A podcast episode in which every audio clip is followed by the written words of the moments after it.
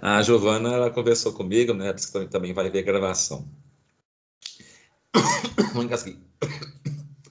Então, é, hoje, né, a gente vai dar. Seria uma espécie de. É, não, espécie não, é, né? Uma segunda metade né, da nossa conversa é, da, da aula passada, né, que é a respeito do, do barroco, né, no, quanto a, ao barroco alemão, né? Aí eu falei que hoje a gente ia falar sobre o barroco espanhol, né? Que como contraponto, né, uma antítese, né, o barroco já é, em relação ao, ao barroco alemão. Né? É,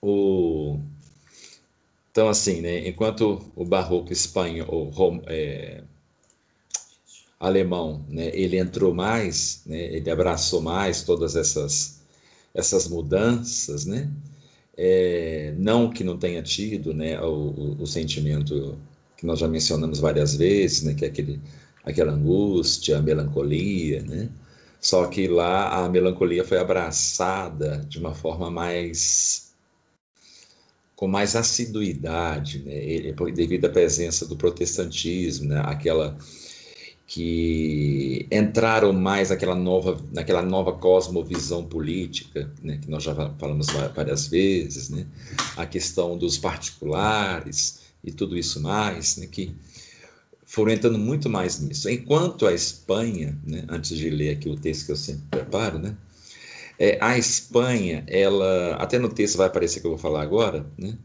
mas é sempre bom dar uma espécie de panorama. Né, a Espanha, é, basta lembrar das nossas aulas lá de ensino médio, aquela questão da, das navegações marítimas, né, que ela foi uma das primeiras. Né? Então, é, ela foi uma da, da, das primeiras nações a enfrentar essa modernidade de uma forma mais crua, né? até porque ela estava à frente disso. Né? Ela descobriu né, as Américas, né? a questão do, do, do, da, dos navios né, mercantes, é, as caravelas, então, ela foi uma pioneira, né, junto com Portugal também. Mas a Espanha sempre esteve à frente, até mesmo de Portugal. É, a Espanha era a potência. Né? É, só que né, a, todos esses avanços, né, essa quebra de paradigma em relação à cosmovisão, é, lembra daquela aula que eu te mencionei? Né, que, se a gente voltar mais atrás, lá na época dos hebreus, que estavam lá com aqueles babilônicos, assírios. Eu até falei, né? Ah, o universo deles era aquilo ali, né? Era aquela porção de terras, era, era o Nilo, o Eufrates, aquele, aqueles rios lá, aqueles povos. Então, o universo era aquilo ali, a cosmovisão deles. Isso tem impacto muito forte. Eu até mencionei, se vocês lembrarem, o exemplo aqui no Brasil, né, Canudos, né, pediram para os moradores de Canudos fazer um mapa é, do mundo. Né, eles desenharam a região que eles estavam, né? É, acho que Fortaleza, não sei, algumas cidades na, naquela região lá, e colocaram na mesma, no mesmo entorno é, Roma né, e Jerusalém, como se estivesse tudo pertinho. Né? E assim para eles era o universo. Né? É, e isso tem uma consequência muito grande a respeito de como você pensa, né? de como que você encara as coisas e da própria cosmovisão espiritual. Né?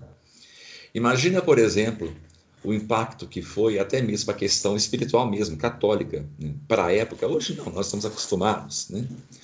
É, por, por, uma questão de estava é, mil anos né?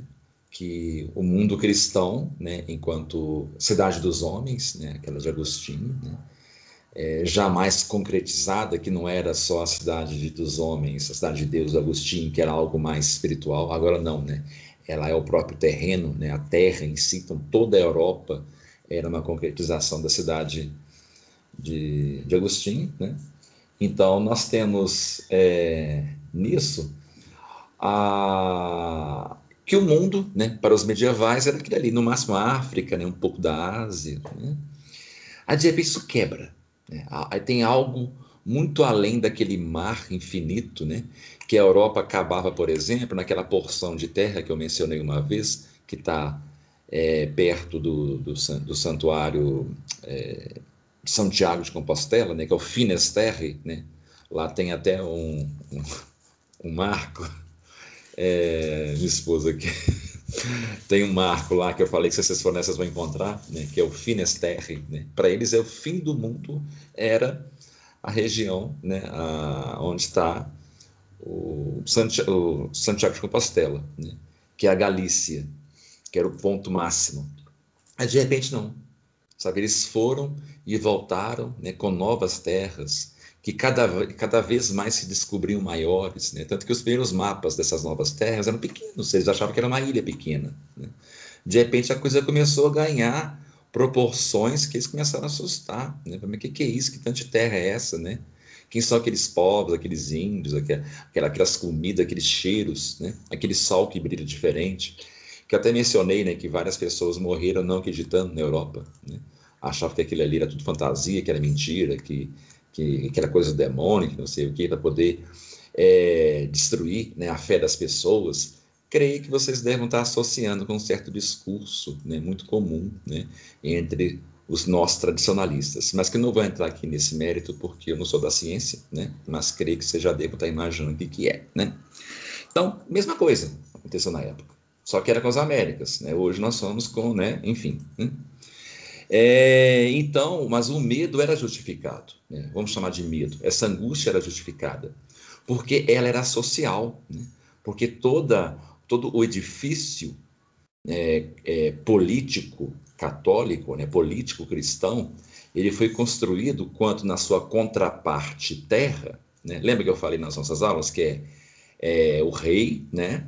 É, que é a nobreza, o povo, no seu contexto total, né? não só o povo no sentido de os, os camponeses, né? também nós temos aí os burgueses, os mercadores, né? e a terra. Né?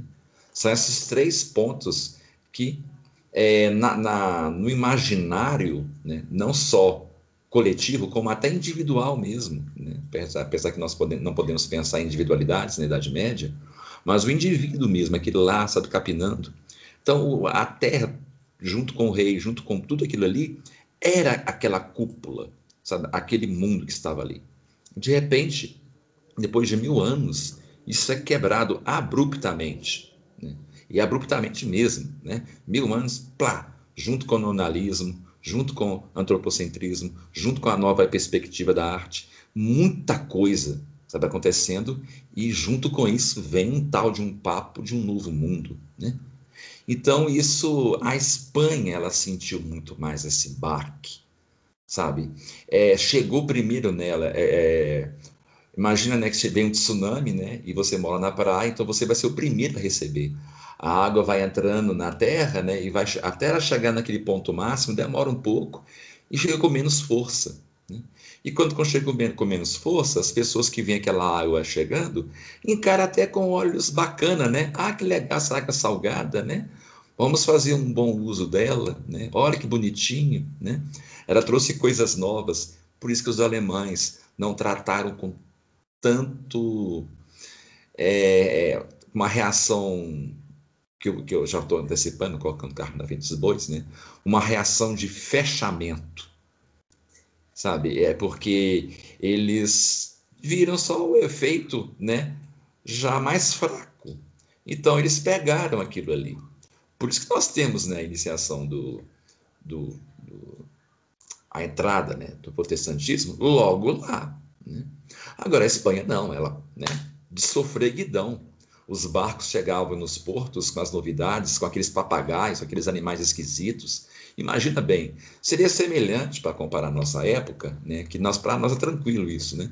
Imagina se de repente uma espécie de ficção científica chega, né, é, uma nave, né, humana mesmo, trazendo animais de outro planeta, né? Ou, por exemplo, esse papo eles que eles querem descobrir vida em Marte. De repente constata-se que sim, houve vida ou tem vida bacteriana em Marte isso dá um impacto muito poderoso. Por isso que, que a Espanha, né, ela, como ela recebeu isso primeiro, né, quem recebe primeiro o tsunami recebe com negativismo, não recebe bem aquilo. Né? Aí ela ficou dividida em dois sentimentos.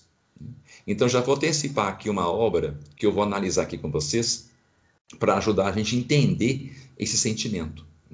Eu prometi que hoje a gente leria o Gôngora, né? mas é importante introduzir uma obra mais importante ainda do que Gôngora. Através desse autor, nós vamos poder entender, por exemplo, né, na aula que vem, o Gôngora. Gente, na aula que vem eu queria que acabe com isso, viu? É, com essa parte da Europa, aí nós vamos partir para o Brasil. Né? É que é quem nós vamos ler hoje? Dom Quixote de la Mancha, Miguel de Cervantes. Por isso que Miguel de Cervantes nasce justamente na Espanha, não é à toa. Né? É, gente, essa obra, você sabe muito bem, né, que ela é uma das obras mais importantes, né? ela é tanto que ela pode ser, se for colocar em termos de, de lugar, né, fazer uma espécie de ranking, né, ela tá, é, sabe, ela disputaria tranquilamente aí entre os três primeiros lugares daquela época, porque ela faz justamente isso que eu estou falando. Os personagens do Don Quixote, né, e o Sancho Panza, eles representam justamente isso. O Sancho Panza é aquela parte da sociedade, e eu digo sociedade, viu? é um contexto global. A gente sempre tem que imaginar isso, não os indivíduos separadamente. Né? Que gostou disso, né? dessas novas mudanças, desses novos temperos, é, dessa riqueza que estava entrando, de uma nova ciência. Né? É a parte que achou aquilo legal. Né? Que bacana. E andando junto com a outra parte, que é representada por quem? Por Dom Quixote. Né? E qual foi a reação de Dom Quixote? O que acontece com Dom Quixote? Né? Ele é tratado com vários adjetivos, desde idealista, passando por louco, até mesmo por um lutador pelos antigos ideais que morreram. Então, essas são essas três características de Dom Quixote. Por isso que ele é tão marcante, ele é tão poderoso naquelas páginas. Porque ele é, ele é a manifestação em forma de texto, de personagem, desse sentimento que estava imperando na Espanha, assim como Sancho Panza. Né? Por isso que eu falei que nós temos uma oposição ao barroco alemão, né? que é aquele barroco melancólico que eu citei, né? que abraçou mais essas mudanças, que abraçou mais a questão dos particulares, dessa, nova, dessa nova cosmovisão, né? de uma nova visão política. E Espanha não sabe? É, a partir de Dom Quixote, a gente tem exatamente o que aconteceu com, com a Espanha. E tem um fenômeno na Espanha, que é bom vocês anotarem isso mentalmente, que a Espanha, durante uns bons séculos, principalmente na época de todo o barroco, ela se fechou para a Europa. Para as mudanças. Por isso, quando a gente estuda é, essa, essa faixa da história é, da Europa, daquela época, do barroco, do século XVI, XVII, XVIII, a gente sempre tem a Espanha Portugal também, né, de tabela nessa história aí. Ela é meio que isolada, por isso que ela não cresce economicamente, por isso que ela não cresce tanto intelectualmente, intelectualmente que eu digo, não no sentido humano, viu? No sentido da técnica. Por isso que ela começou bem, né? Nós temos ela tão assim, grandiosa, ela que fez nessas né, grandes navegações. No entanto, quando ela sofreu as consequências do que ela mesma fez, ela ficou assustada com aquilo sabe? É o, eu não esperava que fosse isso tudo. Então ela se trava. Ela sofre esse efeito, que eu falei, do, desse, tsunami. Né? Então ela se fecha naquilo, ela não gostou daquilo. Ela se isolou em um sentimento religioso, é, é uma espécie de um conservadorismo, é aí que é o ponto mais difícil, né? até mesmo para mim é, entender. Né? Na verdade, eu meio que entendi, mas colocar em palavras, o que acontece? Ao mesmo tempo que nós temos uma tentativa de retorno à Idade Média, muito mais preponderante né, na Espanha, na Península Ibérica como um todo, né? por outro lado, o nominalismo já tinha entrado, as mudanças já tinham entrado. O mundo já não era mais medieval, existe algo além. Então, por isso que Dom Quixote ele é louco. Por que, que ele é louco? Ele fica imaginando as coisas. Porque ele já não tem mais como respaldo uma sociedade que o mantém como tal. Porque o que, que o Dom Quixote é? O Dom Quixote, ele era um fidalgo. E o que, que o fidalgo é no século XVI? é uma espécie de nobre, mas ao mesmo tempo nobre, né? ele é um burguês. Né? Ele pertence àquela nova é, política? Que não é a política medieval. O que, que é política renascentista? É essa política que está começando a criar a concepção de Estado, em que o poder bélico não está centrado na mão do heroísmo mais de um cavaleiro, né? Agora nós temos são as relações burocráticas começando a nascer. Né? As negociações não se fazem mais através da força, da espada mais. Agora é do número que tem o exército, é da pólvora, do, do, domínio da técnica em relação ao domínio da pólvora, do exército, né? das técnicas novas. Então, é de um número né? é, não mais qualitativo, mas quantitativo em relação aos homens e em relação à força, ela já não é mais necessária, e sim a qualidade da técnica, da pólvora, dos canhões. Então, isso é, envolve o quê? Que o fidalgo ele não é mais aquele que vai à frente da batalha, é aquele que está por trás de tudo em questões burocráticas, resolvendo como que vai fazer as guerras, em fazer acordos, né? É aquela coisa do de quem? Do estadista maquiavélico. Então essa é a nova política, né? É uma política nas decisões do homem, né? Em que os acordos entre cavaleiros começam a acabar por quê? Aí nós temos também aquela contraparte do nominalismo, que é o nascimento, por exemplo, né, do, do direito positivo, prevalecendo sobre o direito natural. Né? Agora, o que importa são as decisões tomadas entre aquelas pessoas que estão lá na reunião, entre os nobres, é o que eles decidem. Né? Agora, não é mais um respaldo em torno da religião, em torno do que Deus pensa, não, em torno do que eles estão pensando porque as coisas têm que ser mais urgentes, né? tem um novo terreno lá. Como podemos fazer essas negociações? A religião está presente? Está, claro, mas até mesmo a presença da religião, né? Inácio de Loyola, que é um santo, é, mas será que os homens que estavam com ele, será que a ordem que ele fundou foi santa? Não, não foi, como nós sabemos. Por quê?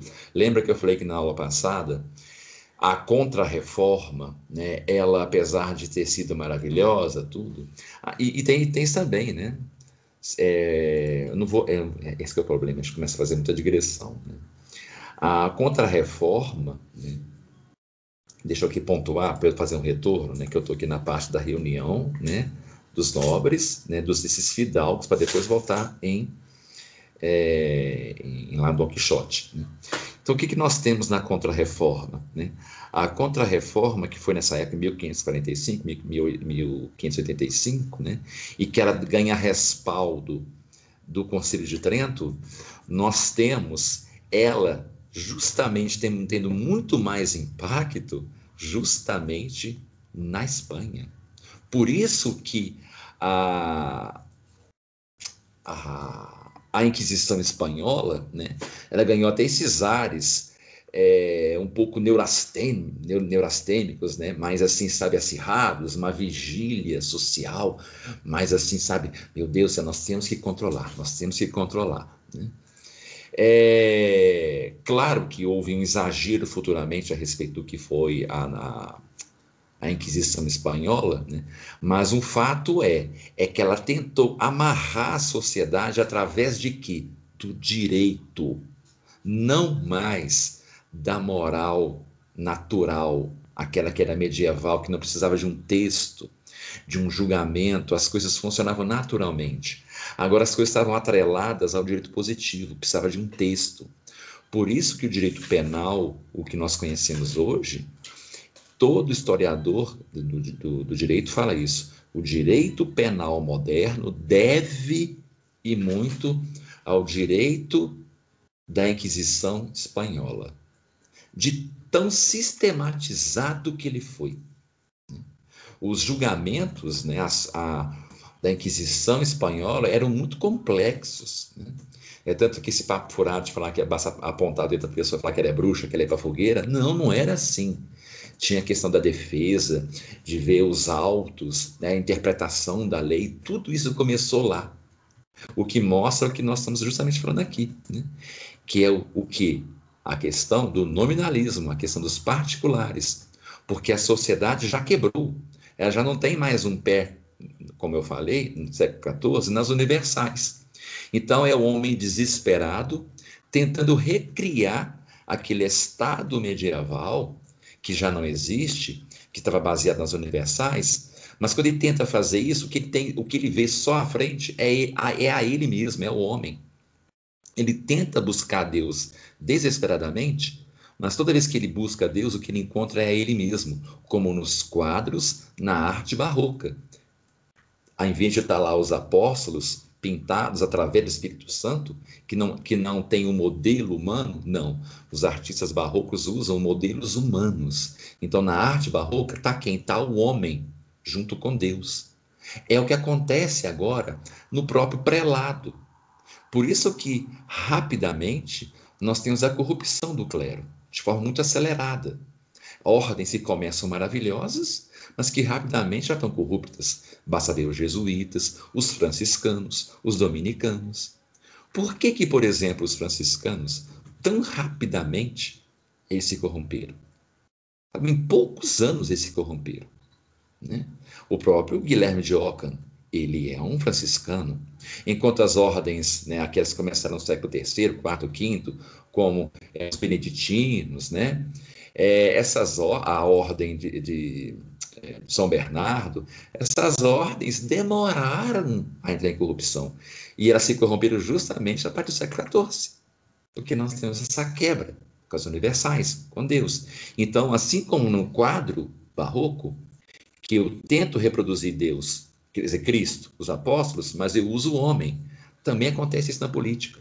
Também acontece isso na contra-reforma, no direito da contra-reforma e no direito da Inquisição espanhola. É sempre o homem, é o homem, é o homem. Então, toda vez que tentamos consertar isso, na verdade a gente só piorava, porque a coisa, o grande problema já tinha sido feito de uma forma irreversível que é no século XIV, onde está a raiz de tudo. Né? Claro que tem né, alguém que plantou, como nós já vimos lá no século XIII, né, XII, é uma coisa palatina. Mas aqui nós temos a, cor, a cortada final, no século XIV. E, né, é, com essas mudanças, né, agora nós temos ali, voltando finalmente, né, aquilo que eu falei do fidalgo. Então, o fidalgo era isso, não era mais aquele cavaleiro medieval, o que, que era o cavaleiro medieval que está representado na figura de Dom Quixote? Né? Ele é um fidalgo e agora ele imagina que ele é um cavaleiro medieval. Gente, nessa época né, de, do, do, Miguel de Cervantes, né, o autor, né, Miguel de Cervantes, é, as novelas de cavalaria, El Cid, Amades de Gaula, anota esses nomes aí, El Cid, né, Amades de Gaula, é, as próprias novelas né, é, arturianas, elas passaram a, ser, a, serem vistas num tom de troça, de deboche. A sociedade, enquanto a sociedade medieval amava essas obras, tinha elas em, em conta, em alta conta, agora não, era um motivo de troça. Então, quando Miguel de Cervantes começou a escrever Dom Quixote, ele tinha uma intenção inicial de fazer mais uma paródia. Olha que curioso isso. A intenção inicial dele era debochar das novelas de cavalaria. Só que o que ele acabou fazendo foi, na verdade, um enaltecimento. Olha como é que funciona o barroco, né? que eu falei que é uma espécie de espírito. Ele tinha intenção de debochar, mas sem ele perceber, apesar de ter lá assim um certo tom de troça, mas o que mais se encontra em Dom Quixote é uma melancolia, é um saudosismo, é um elogio a algo que foi embora e não volta mais.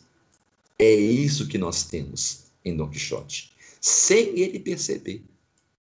Ele fez isso. Tamanho é o poder daquele ethos social que eu vi falando. É quando você está contextualizado em um ethos social, por mais que você lute contra ele, você sempre volta para ele. Por isso que eu falo que esse papo de falar que nós estamos lutando contra o mundo moderno, sim, devemos, mas também sempre devemos lembrar que é impossível sairmos do etos no qual nós nos encontramos. Nós somos homens modernos. A gente nunca pode tratar o mundo moderno como se fosse algo separado de nós, só porque nós vamos na missa tridentina e que nós, é, é, enfim, buscamos né, e estudamos bastante. O mais que a gente pode fazer é salvar nossa alma. Né? E tentar evitar ao máximo que a gente não seja seduzido por essas coisas do mundo moderno. Mas nos dizer, nos intitular como novos medievais, isso é impossível. Basta ver o que ele tentou fazer. Né? Ele não saiu daquele espírito melancólico do homem barroco espanhol, né? devido a serem os primeiros a receber esse impacto dessas mudanças. E é o que ele transparece no livro. Né? Através de Miguel de Cervantes, naquela obra, eclode em forma de arte, é, catalisa né, em forma de arte, demonstra né, para todos o que estava acontecendo na alma do homem espanhol, refletido em toda aquela obra. Né? Que é o que? A cavalaria, né, para o homem medieval, inclusive eu já falei isso na, na, em aulas bem passadas, né? vocês vão lembrar, eu falei assim, gente, ao contrário do que se pensava, que a cavalaria ela se inspirou no clero para se tornar uma cavalaria sagrada? Não, é justamente o contrário. Quando essa cavalaria ela foi convertida pelo clero, pela igreja, quando ela se tornou né, uma cavalaria cristã, e ela juntou, junto com a religiosidade, aquela disciplina de um militar, aí nasceu a cavalaria cristã, o clero ficou tão maravilhado com a disciplina daqueles cavaleiros e com as histórias que passaram a ser escritas em torno de homens como o Carlos Magno, né, o, o ao mesmo tempo histórico e mítico Carlos Magno, as, as ordens monásticas começaram a copiar os, os, é, os códigos cavalariescos para si. O próprio é, é, São Bernardo, quando ele construiu né, o seu. É, a, a, como é que chama, gente, o termo? Quando um santo ele cria uma ordem, ele cria as regras. As regras de São Bernardo são muito inspiradas em, em regras de cavaleiros. Daí que nós temos, né, que sai do próprio São Bernardo, ordens né, de cavaleiros de São Bernardo. O próprio Raimundo Lúlio, Raimundo Lúlio né, que ele é um, um, um, um, homem do clero, né, ele cria a ordem da nobreza, da, da cavalaria, inspirada justamente nos cavaleiros para os clérigos. Então, os clérigos começaram a buscar na cavalaria cristã uma, uma rigidez para eles. Por isso que as ordens, após o nascimento da cavalaria cristã, começaram a ficar mais rígidos, é, com normas mais rígidas, uma espécie de espartanismo, né? os espartanos, né? dentro da religiosidade.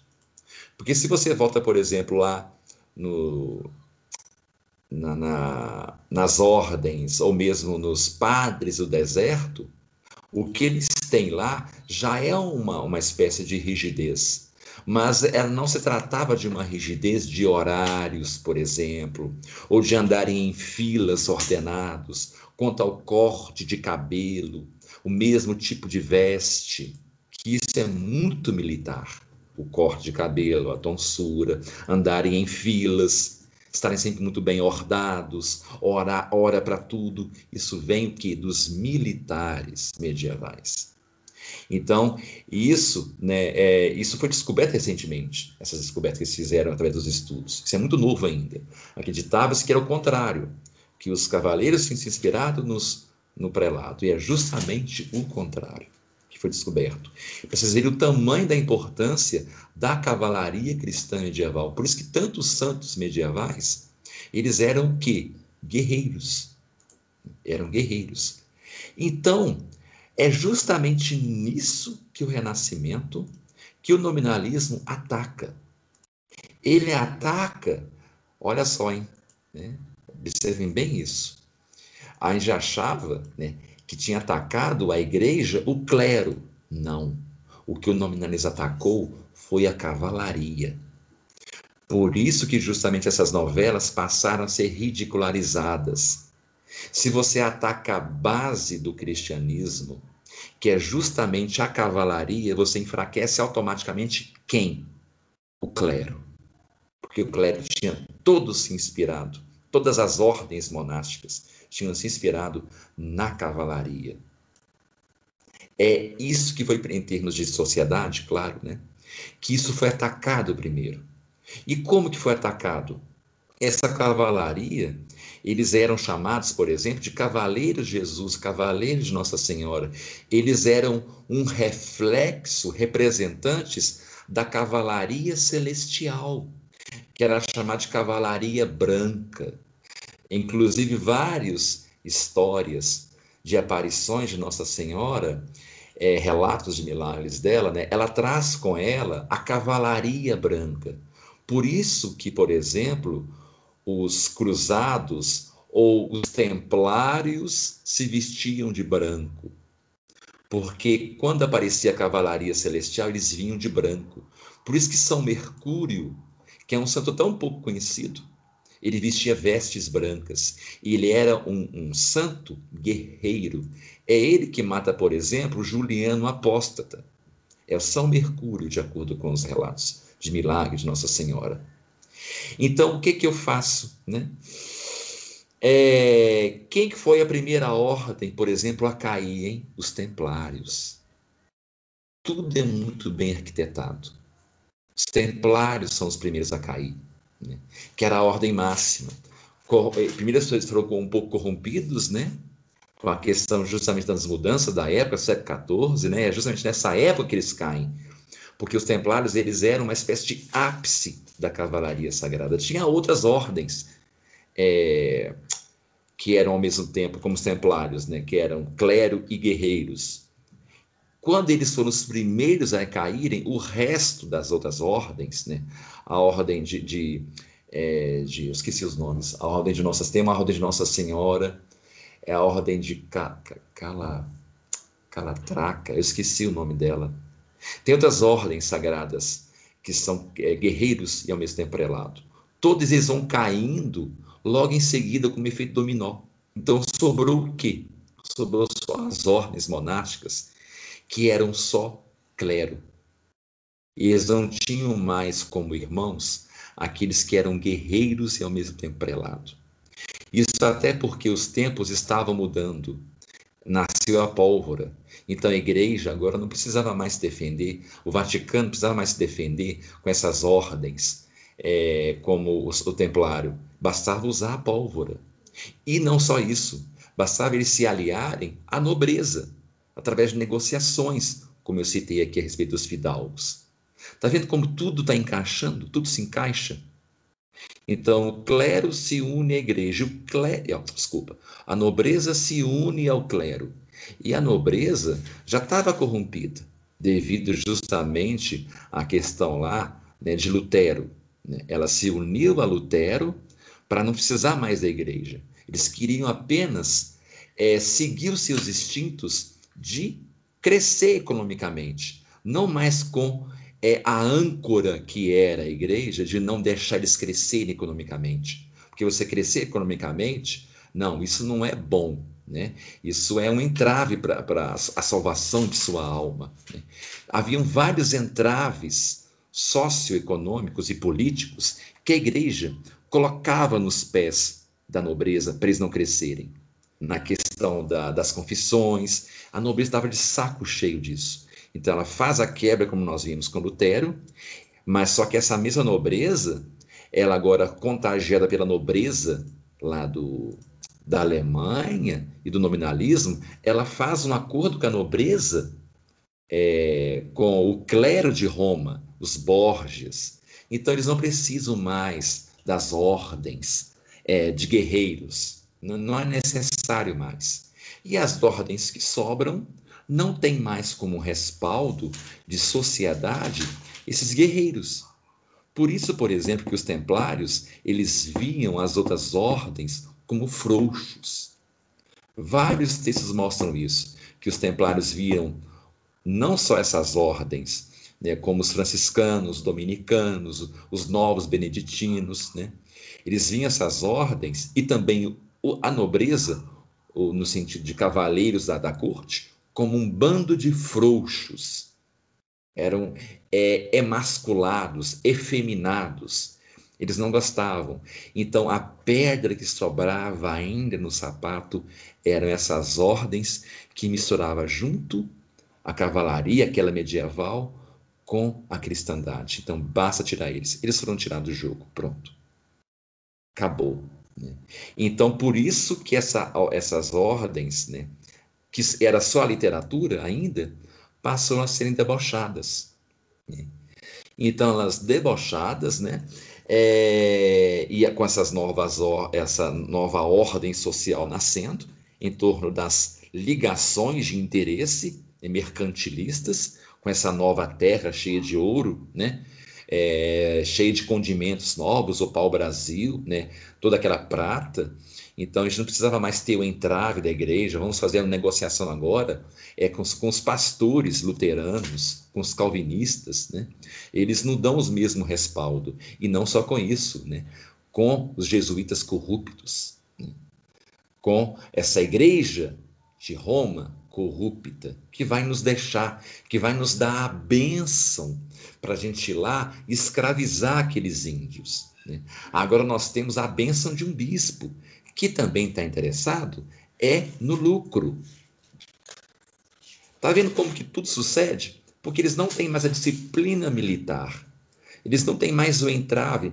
Existe, existe é, teses de doutorado brilhantes que mostram como que realmente os templários, apesar de já, já, já estar em processo de corrupção também, mas eles eram o último bastião ainda, sabe, de uma certa, de um certo é, é, posição é, é, de, de, moralismo fixo, no sentido daquele valor medieval antigo, de não se deixar corromper facilmente. Né?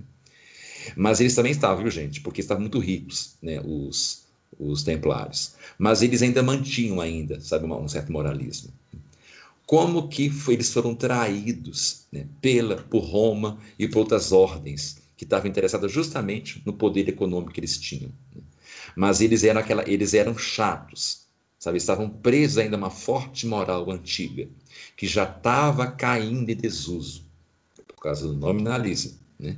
O que interessa não é que estamos presos à vontade desse Deus, né, das universais, mas esse Deus novo que nós estamos criando, um Deus que diz que devemos ir lá catequizar aqueles índios, né? levar a palavra de Cristo lá, mas a gente trazer de volta o ouro que eles têm, dominá-los. Não um domínio da evangelização, mas um domínio. É, como é que chama a palavra?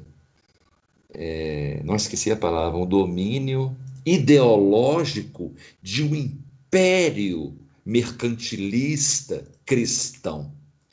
Lembra que eu falei que. Ah, isso é muito importante, mantém isso aí para o resto da nossa conversa, que eu virei e falei assim uma vez com vocês a, a sociedade, como que ela funcionava na sociedade medieval, né? que a, o bem-estar né? social ele era um meio para se atingir o fim. Qual que era o fim? A salvação das almas. Essa frase tão curtinha, ela é importantíssima de entender isso.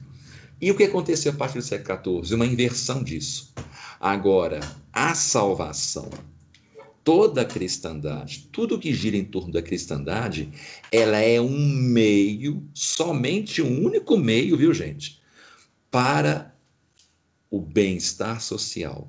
Nisso que passa a se calcar a igreja, o funcionamento dela, toda a espiritualidade, no sentido político, sociopolítico se fundamenta nisso. E eles não, não tinham percebido ainda.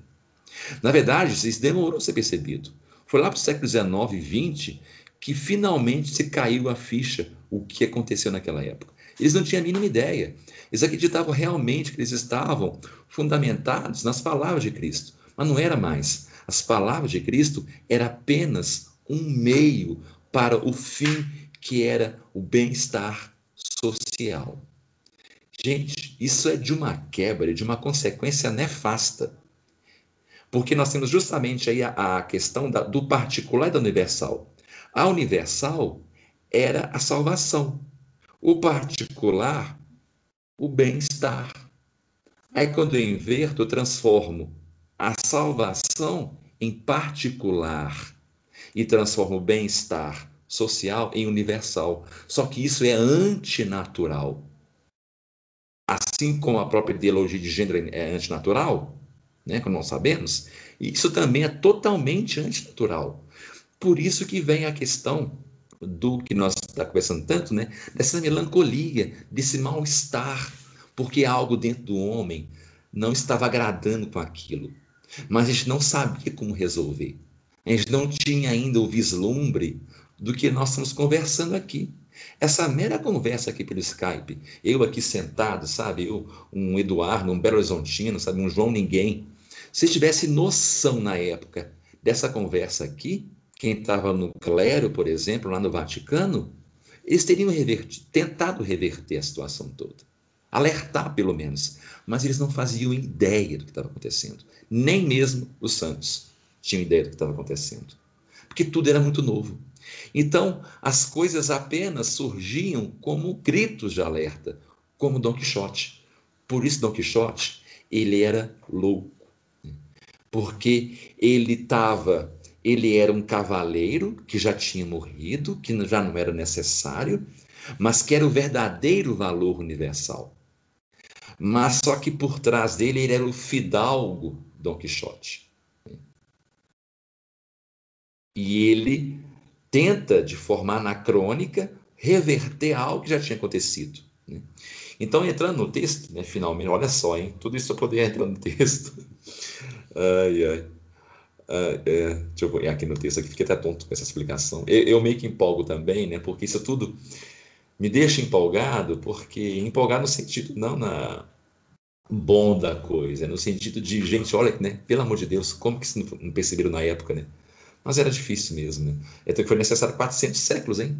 Para poder finalmente a, a, academia né, perceber o que, que aconteceu naquela época. Então, indo para o texto, né? Antes eu vou fazer aqui, deixa eu só abrir o texto aqui. Uhum. A gente quer fazer uma pergunta, né, antes da gente eu fazer aqui a leitura do texto. Né? Isso daqui é barroco, gente. Estou falando do barroco, barroco espanhol. Né? É... Eduardo. Sim.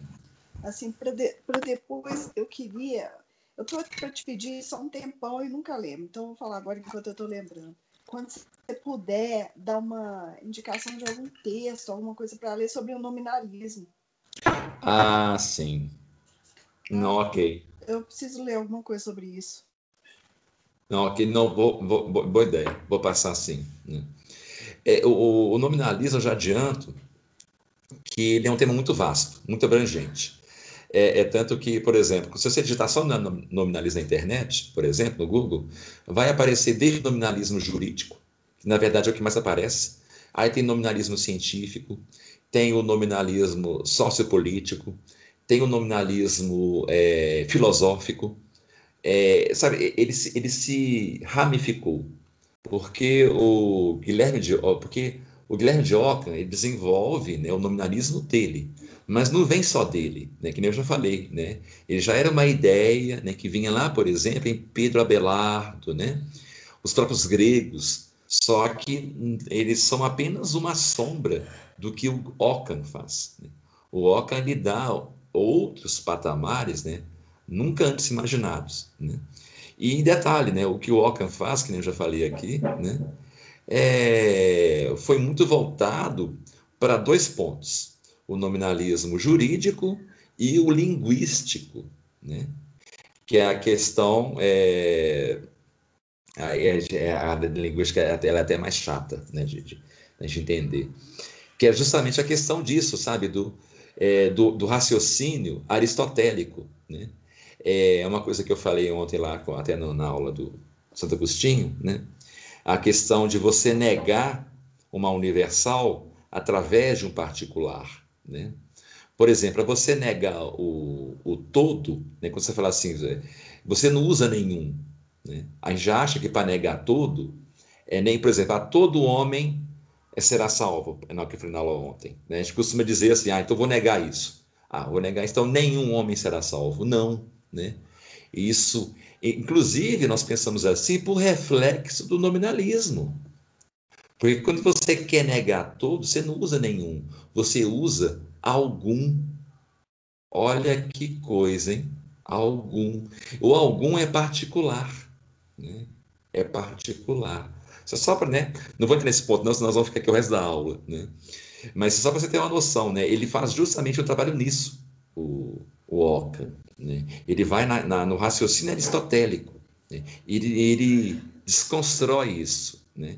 Ele mostra que a, a, os particulares eles não precisam das universais dentro de, do, do, discurso para continuarem é, a ter valor, a ter respaldo né? enquanto lógica. Né?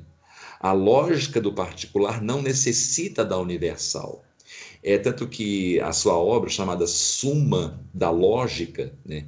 enquanto que nem eu brinquei, né? enquanto é, São Tomás né? faz a Suma Teológica, Ockham faz a Suma da Lógica. Né? E na Suma da Lógica ele mostra isso, que a lógica ela humana da razão não precisa da universal. Resumindo é o que ele faz. Ele usa tanto a questão jurídica quanto linguística para poder mostrar isso. E como na época as pessoas, né, aí já uma, dentro da questão da faculdade, né, como as faculdades na época já caiu no que nós caímos hoje, né, que, que até falei, né, que ah não, não vamos estudar isso não, né, vamos simplificar a educação. Quando a educação foi simplificada, que começou lá no século XIII, né, então basta eu estudar aquilo que eu quero então, os acadêmicos, todos do século XIV, estavam nisso. Eles não viam mais, por exemplo, retórica, como se via no século XII. Né? Os alunos queriam ver aquilo que era necessário para eles. Ah, eu quero ser médico. Não quero estudar esse trem, não. O pessoal acha que começou no século XX, né? Isso não, já começou no século XIV. E a consequência foi essa. Aí quando aparece um Ockham e, e mostra essas coisas, todo mundo cai no ponto do vigário porque ninguém mais conhecia de forma aprofundada e filosófica a questão da lógica aristotélica. Aí todo mundo caiu no pato. Caiu, como é que é? Bobo, como é que é? Ah, bobo, caiu. Esqueci aquela brincadeira, né? Caiu no, no, no pato, no casca do ovo, né? Todo mundo caiu, né? Enfim, naquela brincadeira. Todo mundo caiu no conto vigário. Por causa disso. Já começa na educação. Na verdade, essa que é a base antes, né? Do nominalismo a falta de educação nas faculdades de qualidade, que começou no século XIV. Né. É, não vou passar assim, vou passar um texto, ok? Deixa eu tomar um gole d'água aqui. É... Então, gente, só recapitulando aqui. É, então, na Espanha, né, nós temos o quê? Um tom muito mais lamurioso, né? É um desejo, um lamento pela mudança perpétua das coisas. Né? Até tem bem para isso. Né? Então, o barroco espanhol sempre quer mudar perpetualmente as coisas, né? um tom lamurioso. Né? É, que ao mesmo tempo que o espanhol ele deseja um retorno para a Idade Média, né, para aquele sentimento autêntico, mas ao mesmo tempo ele está amando aquelas coisas novas. Sabe? Tipo assim, ah, que coisa bacana, né? Olha essa ciência, olha que isso aqui, muito mais cômodo, muito mais rico. Ah, mas como é que eu queria aquilo? Ah, mas olha como é que é bonito. É assim que é homem espanhol. Né? E totalmente dividido, né? Ah, então, assim, outra coisa importante, né, eu já falei, né? É bom até mesmo a gente estudar não só nominalismo, mas a contra-reforma, gente. A contra-reforma, ela é barroca por excelência. Né? A gente pode chamar até ela de uma espécie de antecipação, né? uma, é, uma espécie de puritanismo do século XVI. É porque, claro que não é igual puritanismo século XIX, claro que não, né? Mas por que puritanismo século XVI? Né? Por isso, né? Vamos tentar controlar a sociedade não pelos costumes, não pelas universais, mas pela nossa vontade, né? Então vamos criar leis rígidas, vamos criar inquisição, vamos amarrar a sociedade usando o homem para isso. Por isso que não deu certo. A única força capaz de controlar o homem é Cristo. Não é o homem. E a sociedade renascentista da Contra-Reforma tentou controlar o homem por leis, leis humanas. Por isso que a coisa foi só degringolando, cada vez mais até desencadear no crescimento do, do, do protestantismo, por exemplo, né? É, numa espécie de, de de padres neurastênicos, né, é, berrando, né, espumando pela boca, tentando controlar as, as, as suas, as suas é, capelas, né, a sua comunidade, e a comunidade cada vez mais fazendo desenho daquilo ali, porque eu tenho vizinhos protestantes que não ligam para isso. Por isso que o Curadas, ele ganhou tanta notoriedade. Porque ele conseguiu fazer uma coisa, não através da vontade dele, porque ele era um santo, né? ele tinha por trás dele o próprio Cristo. Por isso que conseguiu converter toda a comunidade dele, a de Ars, né? que não sei se vocês conhecem a história de Cura das, mas quando ele chegou lá, estava um total imoralidade na cidade. Nem padre conseguia dominar aquela cidade. Ele chegou lá e com a simplicidade dele, né? ele não era intelectual que nem os padres tinham passado por lá, né? era um homem simples, ele mudou. Por quê? porque ele era um padre que não estava baseado em ficar lendo regras, sabe, do Conselho de Trento.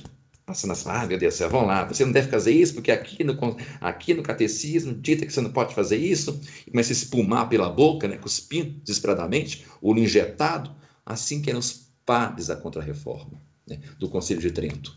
Né?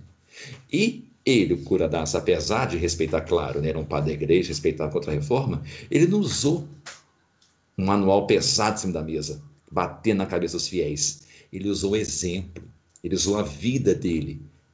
E a vida dele era o quê? Cristo passando pela vida dele.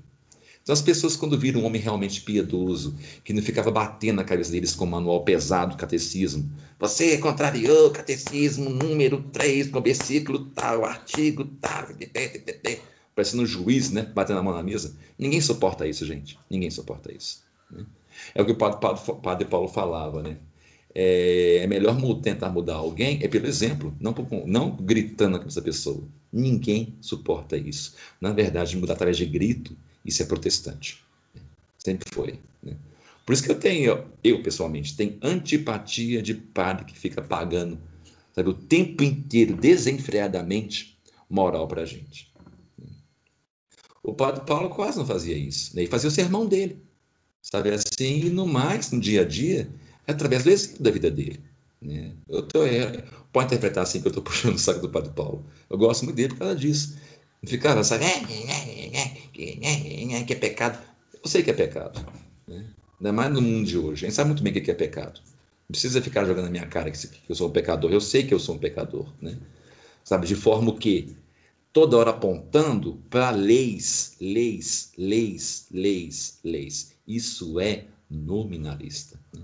Então, a contra-reforma é muito importante para a gente entender essa igreja neurastêmica que passou a nascer a partir daquela época. Né? Igreja que eu falo, gente, o clero, viu? Interpreta como uma igreja santa e sagrada, não. Que essa, né? Os santos lá de cima devia ver isso e pensar assim: oh, meu Deus do céu, né? Basta usar o exemplo, né?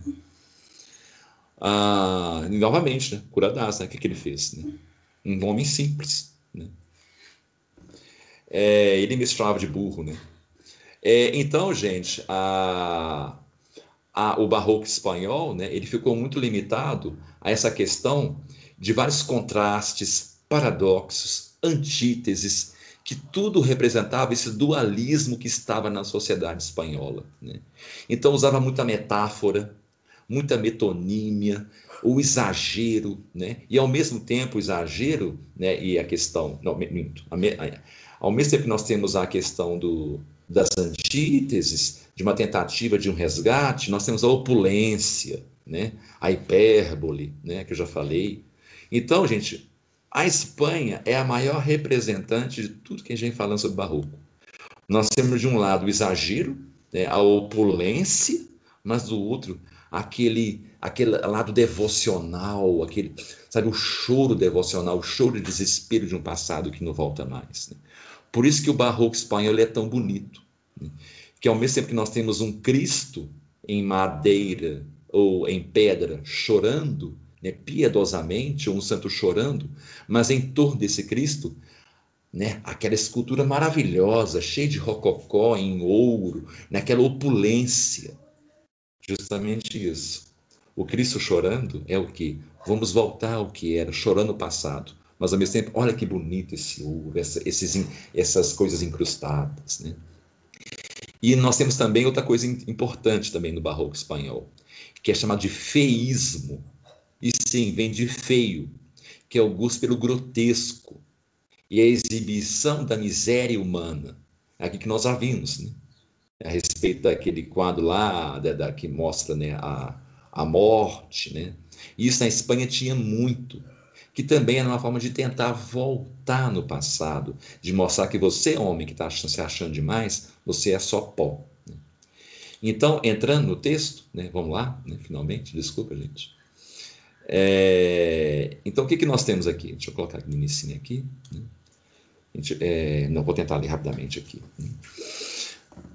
O Don Quixote, né, nós temos as silhuetas inconfundíveis e personalidades marcantes de Don Quixote e Sancho Panza, constitui uma das presenças mais queridas na literatura universal.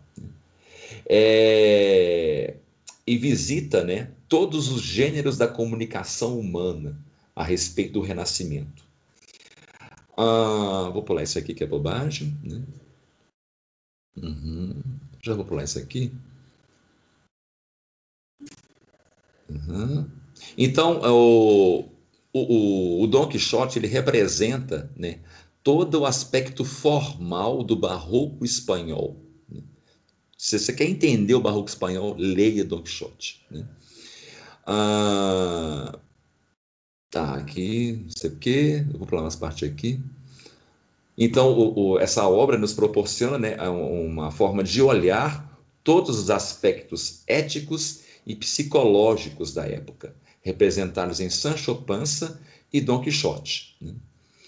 Ah, no século XVI, né, nós, nós temos lá profundas transformações, como nós vimos, né, na, na vida econômica, religiosa, social e cultural da Europa.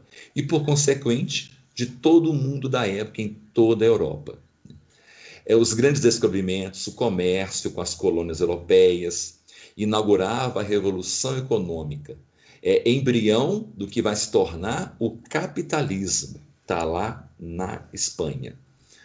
A Europa né, assistia né, a esse nascimento também na época dos estados modernos, o surgimento da reforma, da contra-reforma, os movimentos artísticos, intelectuais e literários, né, se encontravam né, em pura efervescência, né, daquele novo mundo que começou a nascer no século XIV. A situação da Espanha né, apresentava algumas particularidades políticas e religiosas. Por volta lá de 1519, né, no reinado de Carlos V, que é o imperador do Sacro Império Romano Germânico, anota esse nome, Carlos V, né, encontrava-se envolvido em guerras contra os mouros no, no, norte da África. É aí que nós temos né, a expulsão, que foi um pouco anterior, né, dos mouros, né, que saíram de lá, né, que também tem impacto poderoso, viu, gente? Essa questão da expulsão dos mouros, dos judeus, é, cria uma espécie né, de, de engrandecimento do homem, não de Cristo. Muitos acham né, que apesar da Santa Isabel, né, os reis Isabel e Fernando que expulsou, né, bacana que eles fizeram. Mas o que acabou gerando foi, olha como nós conseguimos expulsar os mouros. Né? Assim como Moisés virou, falou, né? Olha, eu consegui fazer a água sair da pedra, né? Foi o único pecado que ele cometeu que Deus não gostou. Né? Ele não fala que foi Deus que fez a água sair da pedra. Né? e chegou a duvidar né, de Deus. Aqui também aconteceu a mesma coisa. Né? Era o homem com o seu poderio bélico que conseguiu expulsar finalmente os mouros. Né? Então já tem uma sementinha ali. Né? É, nesse cenário, né, a, nasce né, o Miguel Cervantes, né?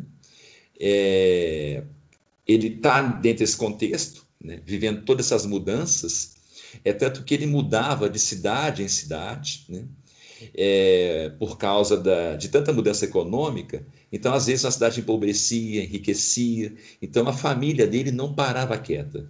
Lembram do São João da Cruz, que também a família dele ficava mudando o tempo todo? Por causa justamente disso. Né? São João da Cruz, né? ele era espanhol, assim como Teresa d'Ávila.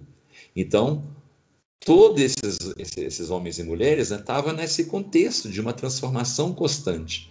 Por isso que nós temos também Teresa d'Ávila uma leitura que é um pouco angustiante. É um mundo que está mudando o tempo inteiro. Né? É, o Miguel Cervantes, né, ele serve como soldado né, na Itália. Ele participa da, até da Batalha de Lepanto, aquela tão importante, né, que o professor Guedes cita muito, né, contra os turcos. Ele volta com o braço é, inutilizado, né, o braço esquerdo, né? e essa batalha teve um impacto muito forte na cabeça dele, porque ele tinha tido contato com uma cavalaria, né, aquela medieval. Quando ele chegou lá, o que, que ele viu na Batalha de Lepanto? Não, que bastava você acender o pavio né, de uma pólvora para resolver tudo, e vários cavaleiros eram mortos de uma vez só.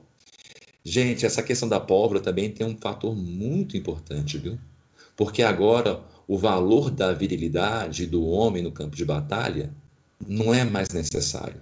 Basta acender um único, uma única pólvora que pronto. Você, por mais poderoso que seja o homem, né, por mais é, que ele seja hábil com a espada, ele morre. E ele e todos 10, 20, 30 cavaleiros, por mais poderosos que sejam. Então, às vezes, as decisões eram tomadas quanto a vencer um exército através de um único homem, um general, por exemplo. Então, esse general podia ser um homem fraco, covarde, tísico, que tomava aquela decisão e pronto. Um homem gordo por trás né, da sua mesa no campo de batalha, ah, vai aqui e acenda os canhões e mata aqueles soldados. Então, isso tudo ele viu. Né? Inclusive, o próprio braço dele foi inutilizado, foi justamente por causa da explosão né, de uma dessas bombas. Então, ele volta é, com essa nova visão de guerra, que é uma outra quebra de paradigma muito importante. Então, ele voltou decepcionado né, da guerra. Né? É, inclusive, ele ficou preso, né, quando ele voltou, né, caiu na mão de piratas, ficou preso. A questão dos piratas também, gente, é importante, né? porque os piratas eram guerreiros, mas guerreiros totalmente né, é, corruptos. Até porque depois se descobre que vários piratas trabalhavam para nobres, para bispos. Aí esses piratas se chamavam de corsários, né? Ah, não sou pirata, sou um corsário. Mas o corsário não passa de um pirata que está a trabalho de um bispo ou de um nobre. Então isso tudo ele viu, né? Por isso que a cavalaria era tão debochada, né? Ela já não era mais aquela cavalaria sagrada. Eram homens comprados pelo dinheiro. É, então, em Madrid, né, ele escreve as suas obras. Né? A primeira que ele escreve é, é o La Galateia, né, que não fez sucesso. Até que, finalmente, né, ele escreve né, o Dom Quixote de La Mancha, né, que fez, que já de cara, gente, fez um sucesso gigantesco. E ele já tinha aproximadamente 54 anos de idade quando ele escreve o Dom Quixote. E lá nós temos o Alonso Fernandes Avelaneda, que é o Dom Quixote, que é quem? Né? É, ah, não, minto. É, é isso, Dom, Dom Alonso, isso, gente. Dom Alonso, que é esse esse fidalgo, né? Então esse fidalgo Dom Alonso, ele torna-se o Dom Quixote, que é o cavaleiro, né? Que é só uma fachada, né? O vou pular isso aqui, né?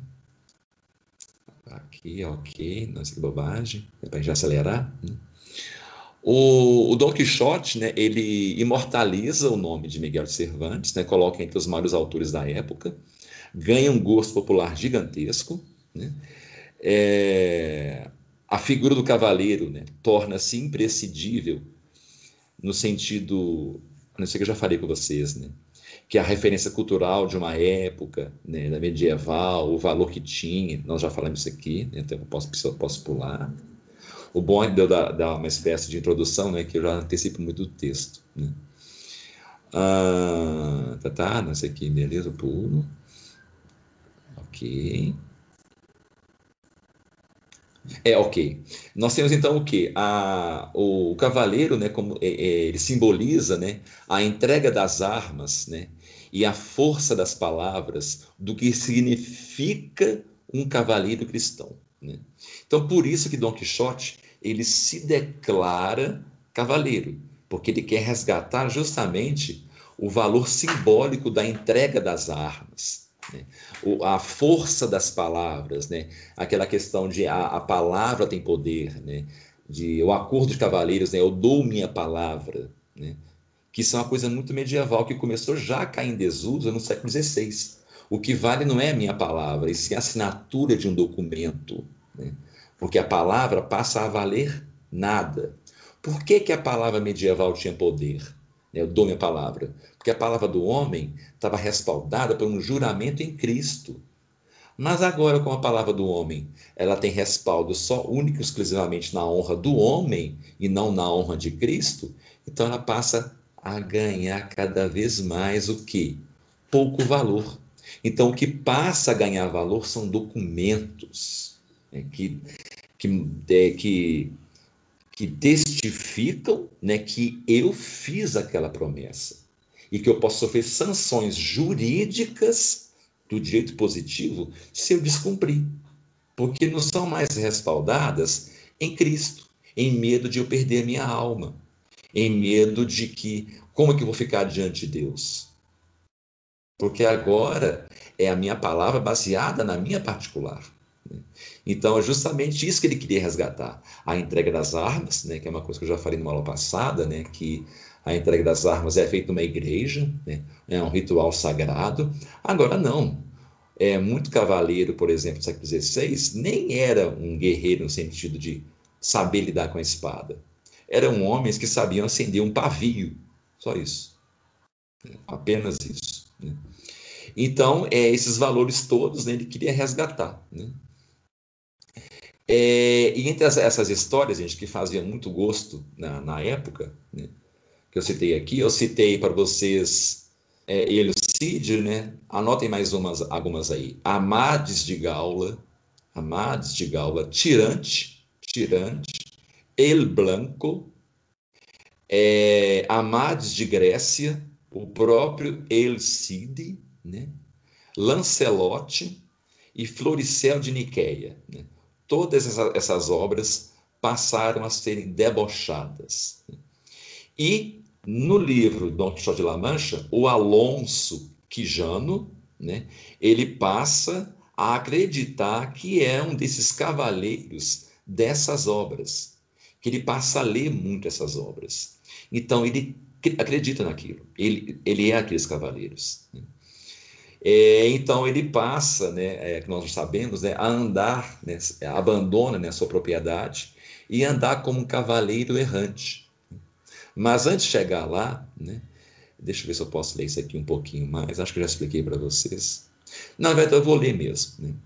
As fases que caracterizam o período literário compreendido pelo Barroco né, espanhol ajudam a contextualizar a obra de Cervantes dentro desse cenário europeu e espanhol que é uma tarefa imprescindível para alcançar os objetivos né, que nós temos aqui, que é de mostrar a questão do valor de interpretativo né, de Dom Quixote dentro da gênese do barroco espanhol. Né. O fenômeno geral da história da cultura, que nós chamamos de barroco, se explica é, hoje em dia, né, que nós compreendemos, como uma espécie de evolução biológica mesmo do fenômeno que hoje estudamos, com, que tem o nome de renascimento também. Né? Se, se ao estudarmos o renascimento vimos como a arte e a literatura tendem a isolar e delimitar as formas, subjugando-as a moldes clássicos grego-latinos. Agora, né, nós vimos contrariando, né, nós vimos como a beleza se busca no impreciso, no dinâmico e no tumultuoso. Então, o que quer dizer essa parte aqui? Que primeiro acreditava-se que o Renascimento estava buscando é, um resgate dos moldes clássicos gregos é, no intuito de buscar uma espécie de harmonia. Mas não. O que a sociedade já estava sentindo, quando ela tentou buscar os gregos latinos, era, era o quê? Era, já era a melancolia. Né? Eles achavam, então, ah, não, basta a gente buscar a harmonia dos gregos. Mas não era aquilo. Por isso que o Renascimento ele morre muito rápido. E, e logo em seguida nasce o Barroco. Porque não era o belo que eles estavam buscando. O que estava, na verdade, nascendo era uma espécie de tumulto, de caos espiritual. Então a beleza passou a ser buscada através justamente desse tumulto, desse impreciso, desse dinâmico, que é o barroco. A harmonia grego-latina não fazia menor sentido. Não era isso o que os homens renascentistas acreditavam que estava acontecendo. Ah, basta nós voltarmos para os gregos que nós vamos termos uma harmonia. Não. A questão não é que eles tinham, eles tinham perdido a harmonia. Eles tinham perdido era o espírito. Eles tinham perdido é o valor espiritual. É isso que tinha perdido. Então não faz, então o renascimento ele foi um engodo apenas.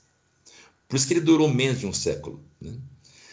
Trata-se em realidade de um fenômeno constante na evolução de todos os estilos, de uma forma final que ressurge em distintas trajetórias artísticas, que se resumem no barroco. Por isso que o barroco ele é atemporal. Né? E ele surge na Espanha justamente por isso que a Espanha que é um berço que a tudo isso originou, principalmente né, com a questão do mercantilismo, né, da, da, expansão marítima, né, é, e, a, e, a, expansão também técnica. Né. É por, e da Espanha se atingiu a Europa, que depois chegou no Brasil. Isso aqui, ok. É precisamente da Espanha que parte no século XVI o mais forte ataque à reforma luterana e ao barroco alemão no século XVI.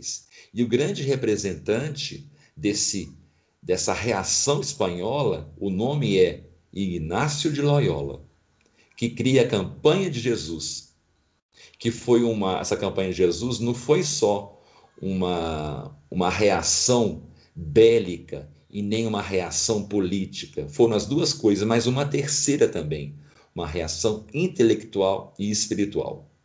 É a campanha de Jesus, que persegue de forma tenaz o protestantismo e o barroco alemão. E a igreja, através do Concílio de Trento, que sanciona o espírito da contrarreforma, é abraçada com muito mais força na Espanha. Soma-se a isso tudo a decadência política do Império Espanhol, por estar começando a se fechar ao que o resto da Europa abraçou, que ela mesma que iniciou, mas ela vai e se fecha nisso. E o resto da Europa abraça.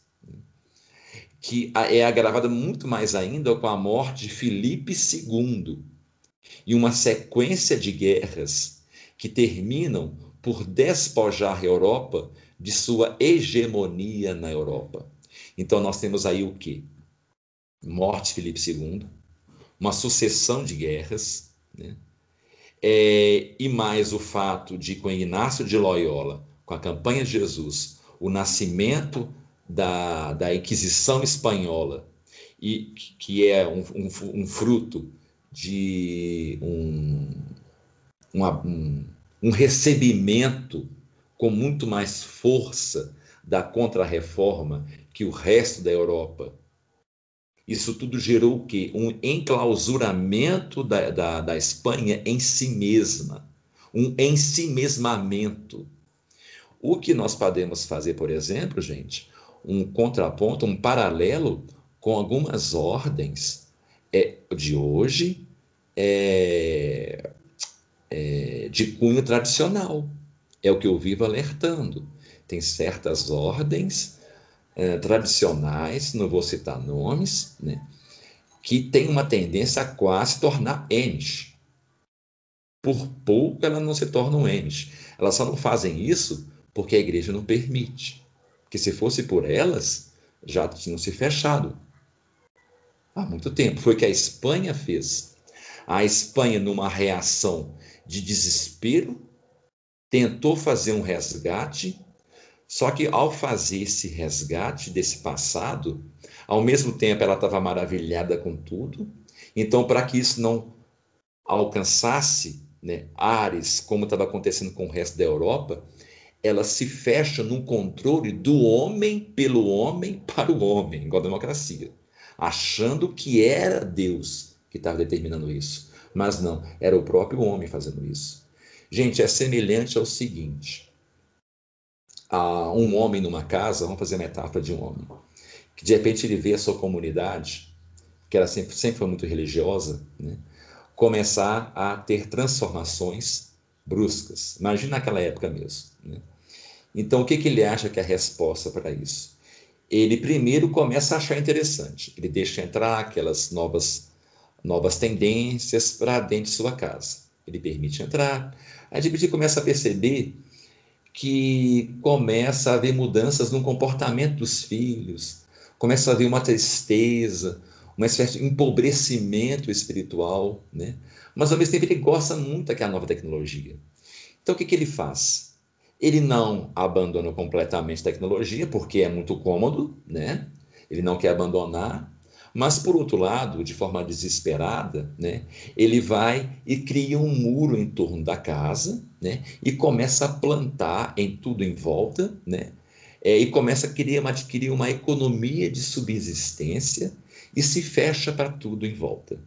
Enquanto ele escuta do outro lado do muro, é, sempre aqueles ares de desespero de pessoas pedindo socorro. Mas ele nega tudo isso e cria leis rígidas para que seus filhos nunca saiam dos muros. E se um filho, porventura, querer sair daqueles muros para fora, ele mata aquele filho dele. De forma neurastêmica, desesperada, quase que espumando pela boca. Por que, que ele faz isso? Porque ele sabe que, no fundo, a mudança já entrou e não tem como sair mais. Por isso que a Espanha, mesmo fechada para o mundo, a mudança continua acontecendo, porque ela já estava lá dentro, porque a mudança não era a, na política em si, era na essência do homem.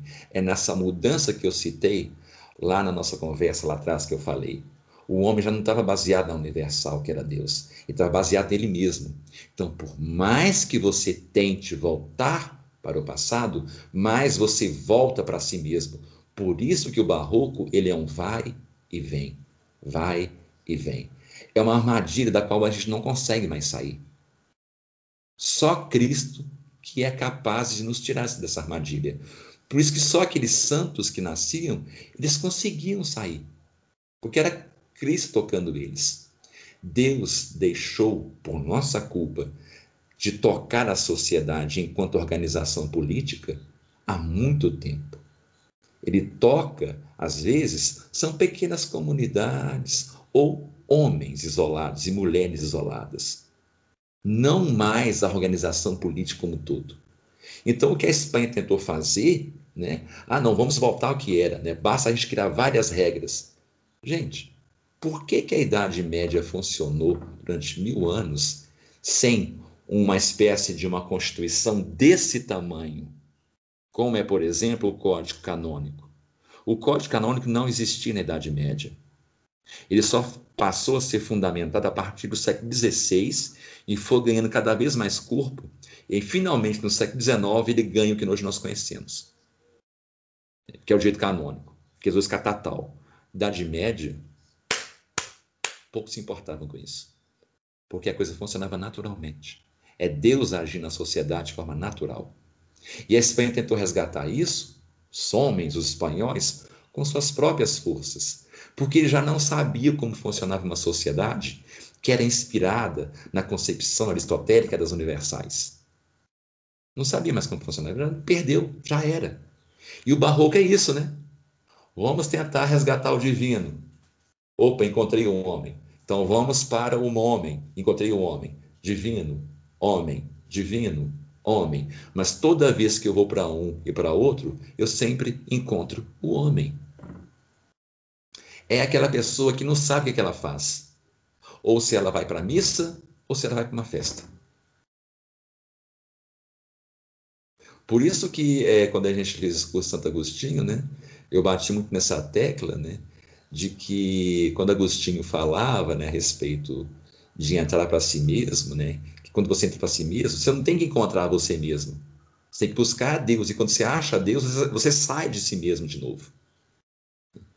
E a sociedade quebrou completamente isso. E a igreja, enquanto comunidade, enquanto clero, ela passou a funcionar também assim. Né?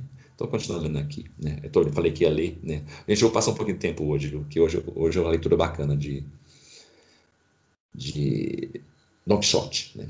Ah, então, uma certa fadiga se instala né, sobre toda a sociedade, né, nessa tentativa de resgatar o que não tinha mais como resgatar, porque sempre se encontrava o homem de novo. Né? Eu tento buscar Deus, mas o que encontro é o homem de novo. Então passa a revelar, na verdade, é um pessimismo, porque toda vez que eu busco Deus, o que eu encontro é a mim mesmo de novo. São as minhas angústias de novo. Por isso que as pessoas hoje em dia abandonam a religião. Por exemplo, rapidamente. As pessoas decepcionam, elas convertem depois de um tempo abandonam. Porque elas não, tão, não sacaram isso ainda. De que, na verdade, a forma como funciona a religião hoje em dia é que você acha que está buscando Deus, mas está buscando a si mesmo. Então, decepciona. Por isso que, de certa maneira, né, de certa maneira não, né, da maneira, né, eu gosto tanto da missa tridentina, porque nela eu percebo que o funcionamento da liturgia tridentina, né, ela não faz eu olhar para mim mesmo, né, faz eu olhar para Deus, né, que é o ideal. A vitalidade típica do neopaganismo renascentista e do nominalismo, tão já embasado na sociedade, dá lugar a uma consideração melancólica da vida, como um sonho, um teatro, uma mentira muito bem contada. Ao mesmo tempo que a Espanha fecha suas fronteiras e fica isolada da movimentação cultural dos países da Europa, numa tentativa desesperada de um resgate que já não é mais possível, pois o que ela só encontra é a si mesma e não a Deus. Há uma reclusão espiritual forçada, o que confere certo caráter, na verdade, não espiritual, mas nacionalista. É ponto que eu queria chegar. Então, ela tenta buscar Deus, mas o que ela acha é um sentimento nacionalista. Só isso. Por isso que hoje em dia é muito comum a gente ai meu Deus, até preguiça quando eu lembro disso esses católicos tradicionalistas ligando a religião a esse sentimento de monarquistas. Vamos voltar à monarquia no Brasil, porque um verdadeiro católico é monarquista. Não vou nem comentar. Continuando. O pessimismo e a preocupação religiosa acabam com a grande oferta de temas que o período anterior oferecia, que é o medieval. Né? que é o amor, né? que é o cavaleirismo. Né? A poesia converte-se em um mero entretenimento. A cavalaria em só a ferramenta de conquista de poder. Tudo nos passa de um jogo de dificuldades, um labirinto barroco, com complicações cada vez que se complicam mais e mais e mais ao longo dos séculos. Um labirinto do qual não tem como sair. Surge então, a arte barroca, sintetizada na arte pela arte. O contexto cultural e religioso em que se encontravam os escritores espanhóis do período, que, que é o próprio Cervantes, né? não pode deixar de perceber uma certa ironia na ressurreição do cavaleiro medieval através de Dom Quixote. Em outras palavras, o herói apresentado por, por Cervantes pode oferecer-se como resposta à pergunta. Qual a pergunta? E agora? Quem poderá nos defender? Você deve estar se lembrando do, do Chapolin, né? Não é à toa, gente. O que nos remete à figura de um herói bizarro e anacrônico, como Cervantes, que é o Chapolin Colorado. Olha que curioso, gente. Por que, que Chapolin Colorado, que é um personagem que a gente ri tanto, ele fez tanto sucesso durante tantos anos? O, o criador né, do Chapolin e do Chaves, ele era intelectual, o, o Bolanhos. Né? Ele é tradicional, né, de direita, tudo. E ele, ele, quando ele criou o Chapolin, ele se inspirou no Don Quixote. E o Chapolin, assim como Don Quixote, ele era ridículo, que tentava resgatar algo que já tinha morrido, que era esse heroísmo verdadeiro, que é o heroísmo de mudar as pessoas através do exemplo, não de ficar mastigando na cabeça delas, blá blá blá blá blá blá blá blá blá através da palavra, porque a palavra humana ela só é uma palavra humana. A palavra humana ela fica muito mais que a palavra se ela está baseada em Cristo. Isso só os santos conseguem fazer. Por isso que é sempre recomendado para o cristão, às vezes, converter as pessoas, né? É através da sua vida, como uma, uma família cristã. Né? Os vizinhos que não são, observa a sua vida, né? vê como você vive, sabendo que você é católico, você começa a deixar eles intrigados. Porque a nossa palavra, ficar mastigando na cabeça deles, vai levar a nada. Né? Ah, e é o que o Chapolin faz, e como o Cervantes faz. Inclusive, gente, antecipando aqui, no livro Don Quixote, a, todas, todo, em todo o livro, recomendo vocês lerem, vocês vão perceber que ele sempre é debochado. Todo mundo debocha de Don, de, de Don Quixote. Todo mundo faz troça dele no livro. Só que quando ele morre, todo mundo no livro chora. O enterro dele, todo mundo vai, a, a comunidade que ele vivia, né? Todo mundo vai lá chorar ele. É aí que está o ponto que é barroco ao mesmo tempo que tem um deboche, mas quando nós finalmente ele vai embora, ele era o último bastião, ainda que louco, daquilo que um dia morreu. Ele é o herói barroco. O, o Dom Quixote é o herói barroco. Por que, que ele é barroco?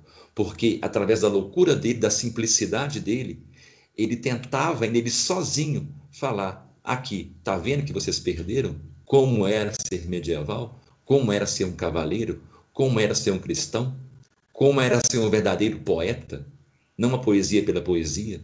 Né? Não, é, poesia por poesia quer dizer o quê? O homem pelo homem. Como é que é ser um cavaleiro por ser cavaleiro? É um cavaleiro que luta para si mesmo, para ganhar bens, né? em troca de dinheiro. Né? Não, ele luta para poder Cristo ver. Né? E assim ele muda as pessoas à volta. Lembra que eu falei sobre o mito do herói? Né? O herói é aquele que muda as pessoas através da superação de um limite. Seja um limite físico, seja um limite moral ou espiritual. É o que Cervantes faz. Ele venceu um limite, um limite moral, político e social, quando ele fez algo que ninguém tinha coragem de fazer, que era loucura. Viver como cavaleiro, não é que já não tinha mais cavaleiros.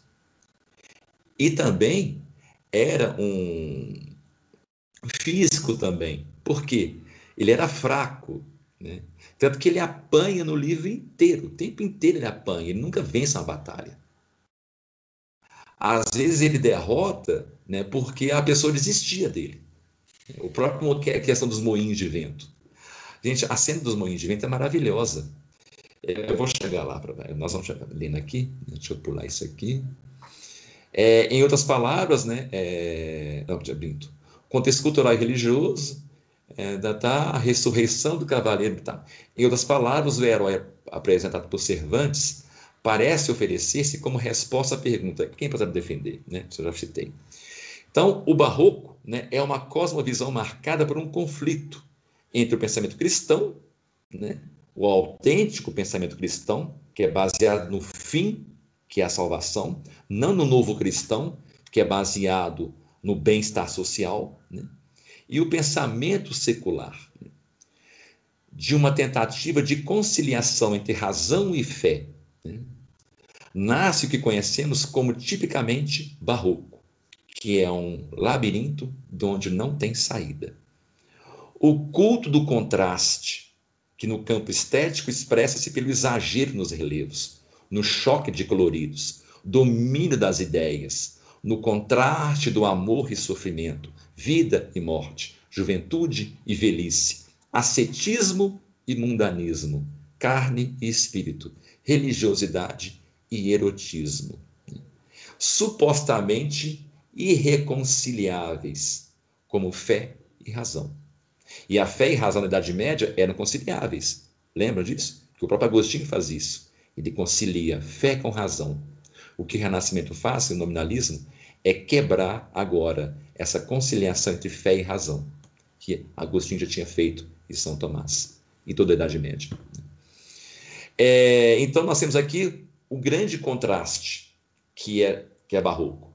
Quixote e Sancho tanto na ordem física, comportamental e psicológica. Né? É... Deixa eu pular isso aqui. Ok.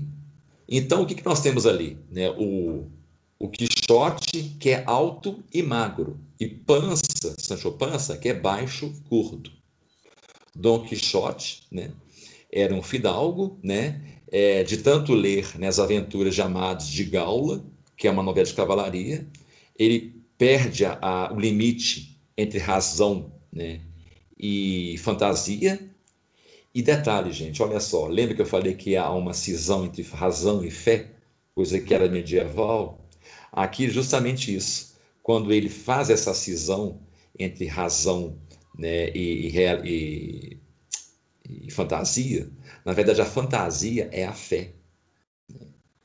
Então, quando ele passa aí para o lado da fé, que é o cavaleiro medieval, muito mais, então agora ele já não está mais com a razão renascentista. Por isso que ele fica louco. Porque ele se joga verdadeiramente para aquela fé medieval. É como se ele fosse o único homem que conseguisse fazer isso na literatura de Cervantes. Então, ao fazer isso, como a razão renascentista era uma razão baseada nos particulares nominalistas, então ele já está louco ele se destoa daquela razão. Ele já não encaixa mais naquela razão. Então ele torna-se um homem louco. Né? É, então, né, o, ele sai em busca de aventuras, né? então ele busca Sancho Panza. E Sancho Panza é a expressão ideal do homem real, do homem da época. É tanto que Sancho Panza só aceita o trabalho porque oferecem a ele, o, o Don Quixote né, oferece a ele se tornar governador de uma ilha. Assim que Quixote conquistasse ao longo de suas batalhas né, grandes bens, né, grandes recompensas. Né? E o próprio uh, o Don Quixote, né, ele até nomeia né, o seu cavalo de Rocinante, né, que é um nome típico medieval, né, e ele acha uma camponesa, né, uma mulher qualquer lá, ele a, chama ela de Dulcineia, né? que é tipo essas damas medievais, né? a Dulcineia. Né? E a Dulcineia, ela tem a maior preguiça dele, a, a, moça, né, que passa a ser chamada de Dulcineia, né? Ela fica com pura preguiça dele. Tanto que ele, ele se ajoelha diante dela, né? E a Dulcinea era acostumada com homens que tratavam ela de forma desrespeitosa, né, como um bom homem renascentista. Ele se ajoelhava né, diante dela, pegava na mão dela, beijava a mão dela, né, tratava ela como aqueles cavaleiros medievais, né, aquela coisa da corte medieval. Né, e ela tinha a maior preguiça dele. O, então nós temos né, é, vários é, acontecimentos, né? E o Sancho Panza, gente, ele representa o anti-herói. Por que, que ele representa o anti-herói? Né?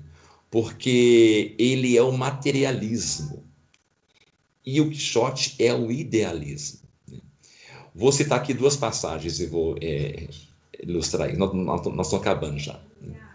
Enquanto Quixote aspira melhor à humanidade, no sentido de instalar uma justiça e bem, né, dentro de uma ótica real medieval baseada em Deus, Sancho Panza, por seu lado, né, ele vê a realidade exatamente como ela é, como ela se apresenta. Né? Ele não fica com esse, esse idealismo, né? ele vê as coisas como elas realmente são. É tanto que Sancho Panza ele anda num burro, num asno. Olha só que interessante isso, hein? Ele é baixo, gordo, e por que ele é baixo e gordo? Ele representa a burguesia, que vai fazer nascer o capitalismo, nascer o Estado. E o Quixote ele é alto e magro, né? Ele representa essa, essa Idade Média que está enfraquecida, é magrela, né? é raquítica, né? mas é alta, né? no sentido de altura, né? de elevação moral. Né? Aí vem o seguinte fala, esse, esse aqui é tirado do livro, gente. Temos muita sorte, amigo Sancho Panza, porque ali estão trinta e poucos imensos gigantes. Que gigantes? pergunta Sancho. Aqueles que vês ali, respondeu seu senhor, com seus longos braços de quase duas léguas. Olhe, senhor, respondeu Sancho, Sancho, que não são gigantes, mas moinhos de vento, e o que parecem braços são hélices, que, quando movidas pelo vento, fazem andar o moinho. Bem se vê, respondeu Dom Quixote, que não sabes nada de aventuras. Eles são gigantes, de certo. E se tens medo, sai daqui e põe-te em oração enquanto os combaterei em uma cruel e desigual batalha.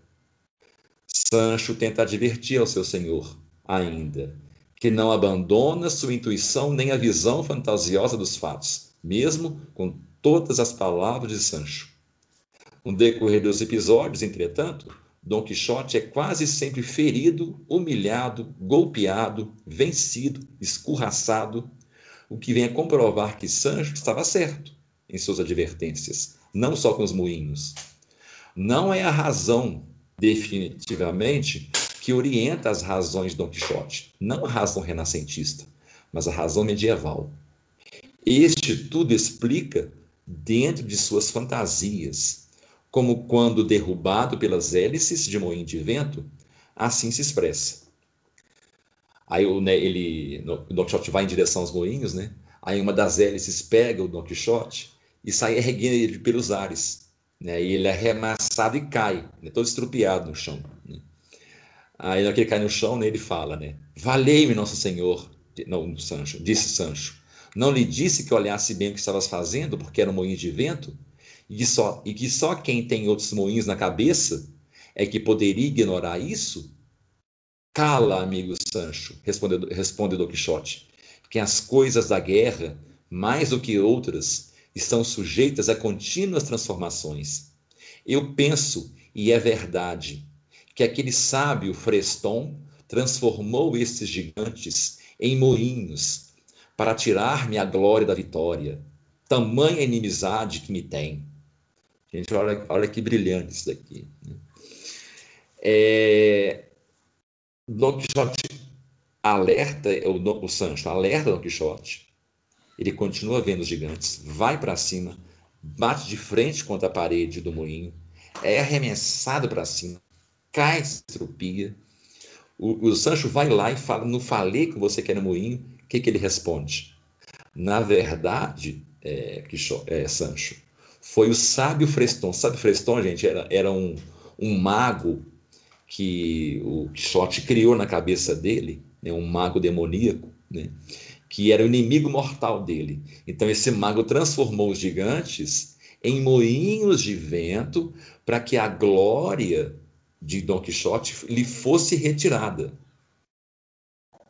Quer dizer, ele ainda persiste ainda. É aquilo que eu falei, sabe? É como o, o, o, o que Padre Paulo fala, sabe? É, é o que nós falamos na nossa vida. Ainda que eu não mude ninguém à minha volta, basta eu continuar teimoso em continuar vivendo como um católico.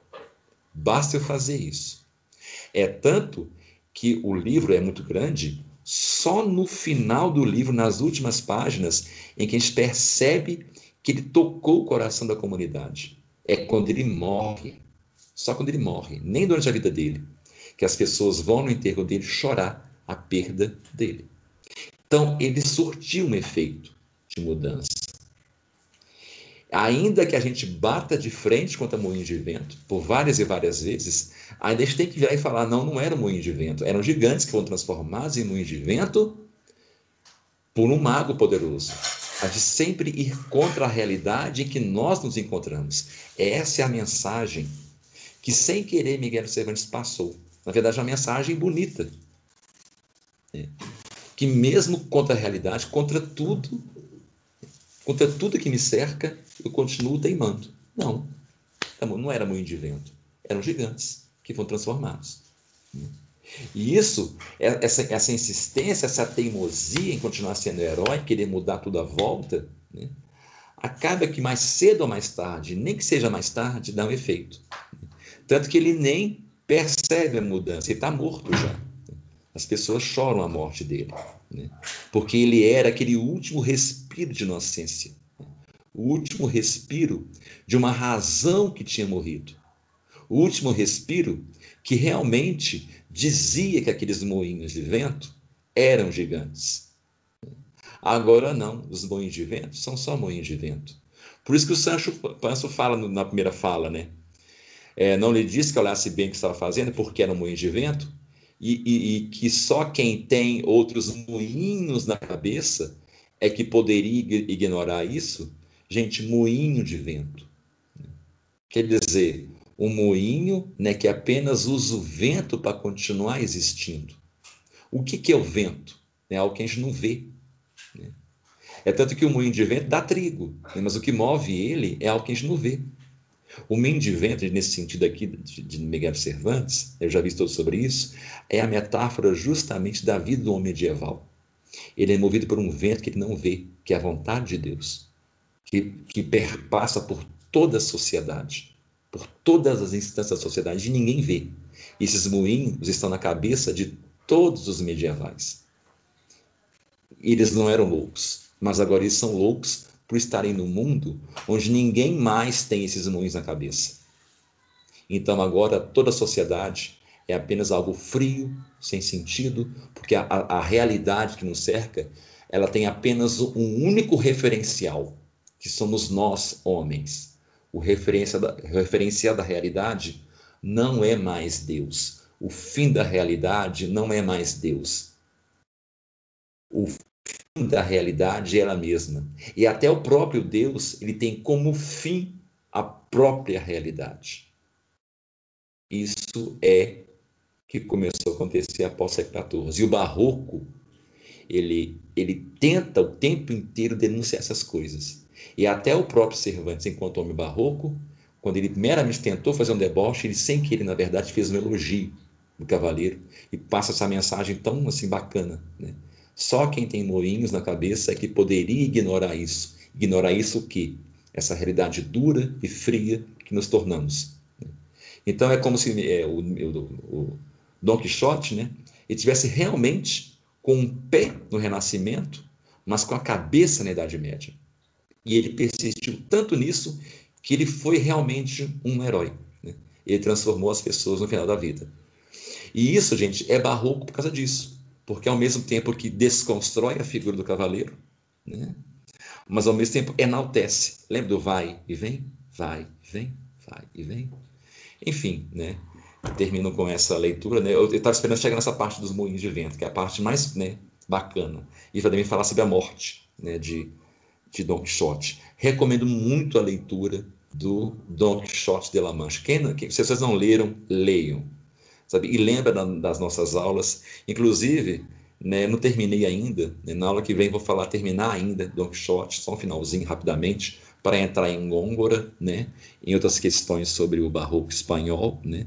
A gente fecha na aula que vem e já na outra, né, depois da, da que vem, né, a gente entra no brasileiro. Aí nós vamos entrar naquele livro, gente, naquele livro que, eu, que vocês compraram, tudo, né? Que eu vou falar sobre. É, é uma coisa que eu não falei hoje, eu ia falar, acabei que não teve tempo, o conce, conceitismo, né? o, o, o, conceitualismo e o conceptismo, né? As duas escolas barrocas, né? subescolas barrocas, né? Que é importante. Na aula que vem já vou falar, na verdade. Né?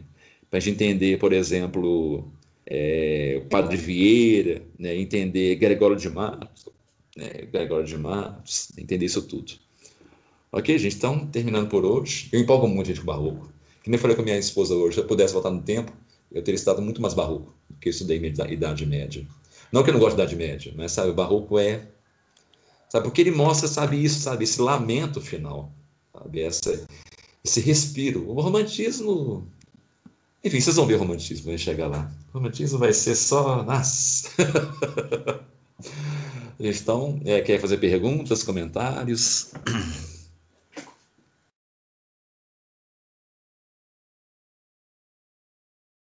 Nenhuma não. Falamos Dori uma, né? Dori duas, Dori três.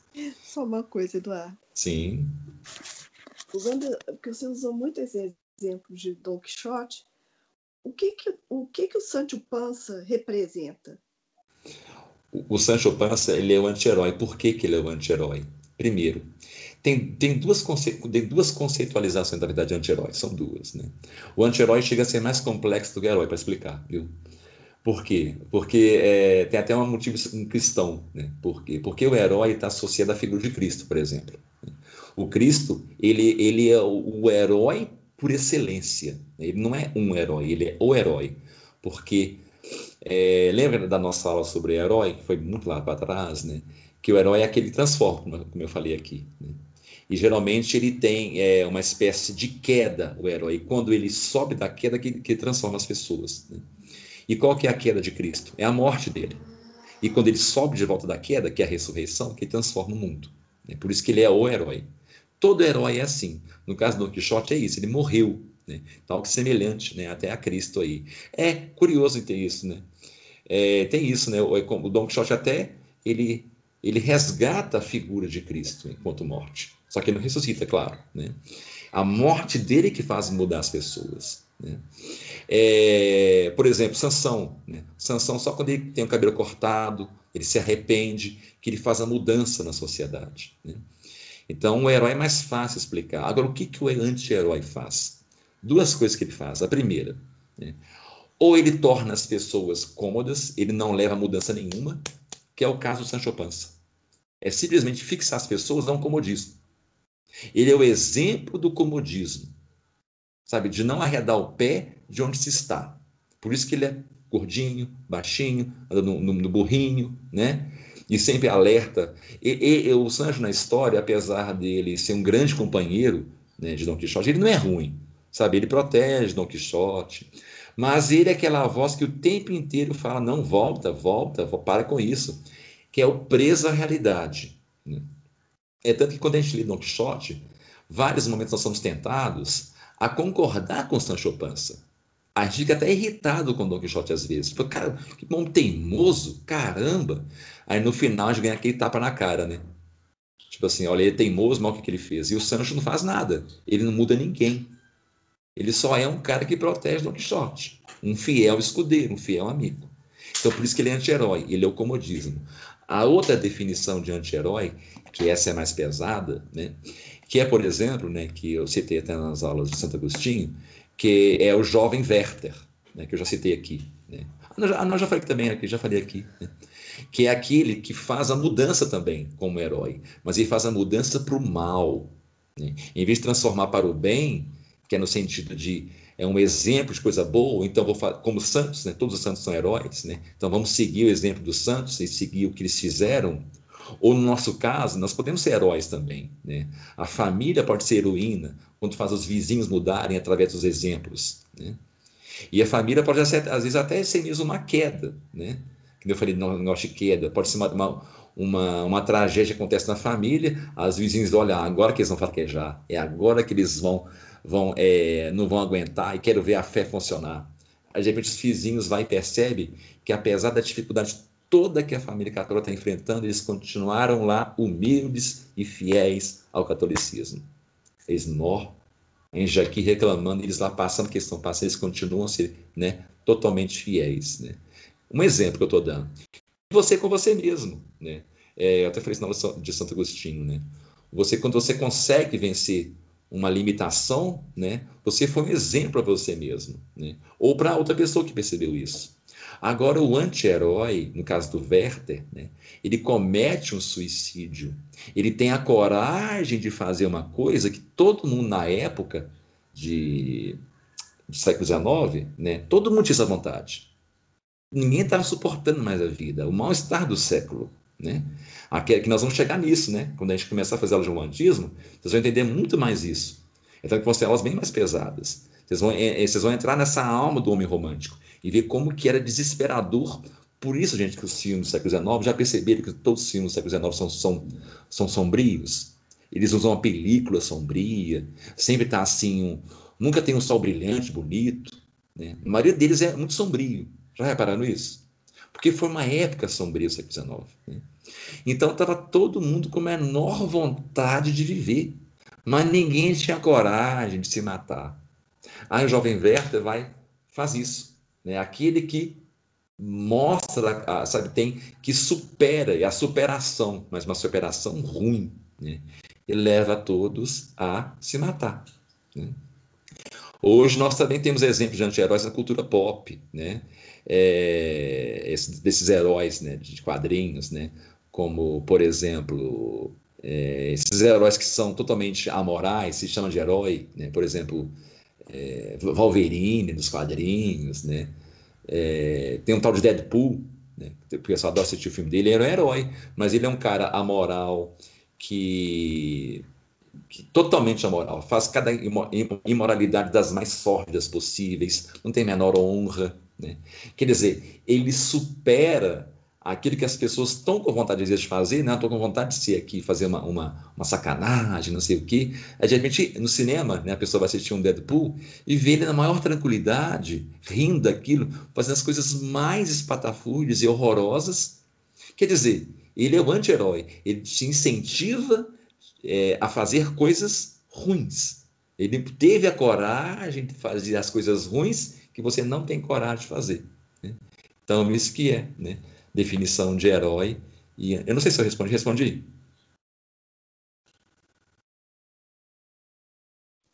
Eu, às vezes eu custo a mexer aqui no botão. Respondeu sim, Eduardo. Ah, beleza. Mais uma pergunta, gente? Alguém? Deixa eu abrir aqui o Skype. Eu ia até compartilhar a tela hoje mostrar uma coisa com vocês, mas acabou que. Né? É, eu, eu, eu, fui claro hoje, assim, porque eu vi que eu fiz digressão, né? Porque entrar em Sancho Panza e Don Quixote, não, eu fui claro, deu assim, foi tranquilo, foi beleza? Para mim foi. Ah, não, beleza. Hoje então, agra... Oi, desculpa. Muito bom, Eduardo. Ah, não. Claro. Não, pois é, porque eu, às vezes eu tenho medo de ser meio hermético, sabe assim. Não é, a gente nunca interprete que eu estou tratando você, sabe, é, é subestimando vocês, não, nem isso não, viu? Eu tô, na verdade, é me subestimando, no sentido de ser claro. que eu te, é, é, já tá, sabe, eu fico tentando muito me desvincular da academia. A academia adora usar aquelas palavras bonitas, né? Hum, hum, né? Eu sempre tento sair, né? tirar as palavras é, pomposas, né? Da, das nossas aulas. Ô, gente, então, agradeço de novo, viu? Aí a paciência de vocês. Na aula que vem nós vamos né, entrar né, é, finalzinho da, da, do barroco espanhol, né? É, terminando Don Quixote, né? E entrando no gongorismo, né? No Gôngora, conceitualismo, né? conceitualismo e conceptismo. Né? E eu vou, eu vou enviar para vocês em PDF um, um, umas referências né? para leituras sobre nominalismo. Né? É, é, bacana mesmo. Por mais que a gente estude, é algo muito denso, né? Muito, muito denso. Bom, então, fazer uma oração, né? Do Pai, do Filho, do Espírito Santo. Amém. Ave Maria, cheia de graça. O Senhor é convosco. Bendita sois vós entre as mulheres. Bendito é o fruto do vosso ventre, Jesus. Santa Maria, Mãe de Deus, rogai por nós, pecadores, agora e na hora de nossa morte. Amém. São Felipe Neri, rogai por nós. Nossa Senhora de Fátima, rogai por nós. Em nome do Pai, do Filho e do Espírito Santo. Amém. Gente, então, tenha uma boa noite. Fique com Deus. É, novamente, obrigado aí pela paciência. Boa noite, Eduardo. Fique com Deus também. Opa, alguém te dá uma coisa aqui, só um minutinho. Alguém te dá uma coisa aqui. Boa noite com Deus. Boa noite. Estou bem barroca hoje. Agora que eu vi aqui. Ai, ai.